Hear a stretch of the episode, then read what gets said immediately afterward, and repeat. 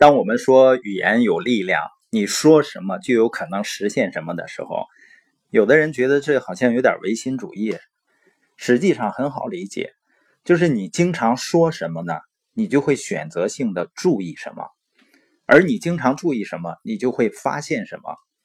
比如说男士们，如果你另一半怀孕的时候呢，你上街经常会发现呢，满街好像都是大肚子，而等你另一半呢把孩子生出来以后。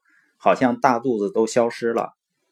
还有呢，以前我曾经遇到过一个男士，他应该已经到了退休的年龄了，而且还是一个高校的老师。他一见面呢，就聊中国这样不好，那块也不好，美国这也好，那也好。当我第二次跟他见面的时候呢，他还是这一套。所以我说，我给你个建议，你去美国。然后呢，他又抱怨说他去不了。我们说，你经常说什么，你就会选择性的注意到什么。那他在这个环境里，他能注意到那些真正的机会吗？他会永远吸引那些糟糕的事情，也永远关注那些糟糕的事情。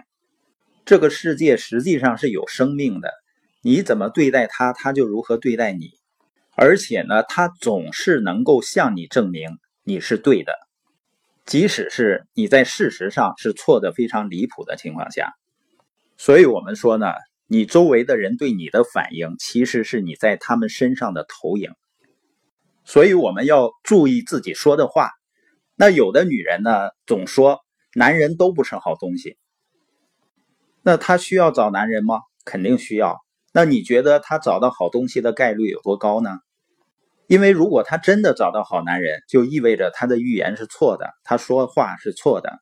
而人往往是希望证明自己说的是对的，所以即使他真的遇到一个好男人，他的潜意识里面也会指引他把那个好男人改造成坏男人。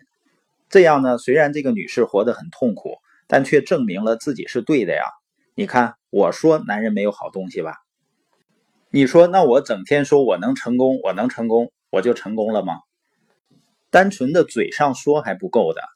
就是如果你在说的时候能体验到那种感觉，那你的语言就会进入到你的潜意识，就会真正发挥作用了。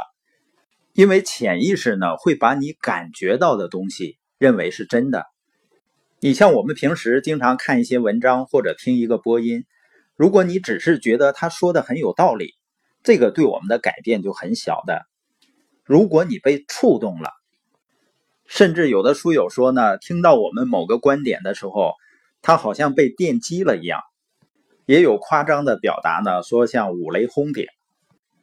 如果你是被触动了，就意味着一个理性的认知和你自身以前的经验体验结合到一起了，那它就真正成为你自己的东西了。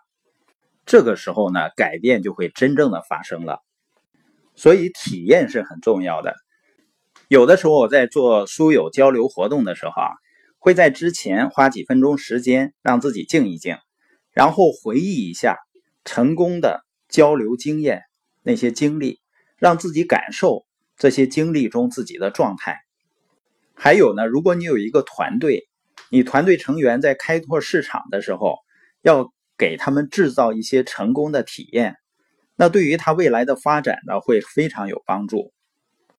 也有朋友可能说啊，我过去没有这样的经历或者体验，怎么办呢？没关系的，你可以接近那些有类似体验的人，在他们身上学习。你想要什么样的人生，想要过什么样的生活，你就去和已经拥有这种生活的人接触，他们的体验是很容易感染到你的。就像你经常和一个自信的人交流，你也会变得越来越自信。这是扩大自己体验的一个非常重要的方式。本节播音的重点呢，就是我们客观存在的这个世界呢，我们是没有办法改变的，它有它自己的运行规则。但是我们自己内心的世界是可以改变的。通过改变内在的语言、态度和观点，你外在的世界呢也会随之改变。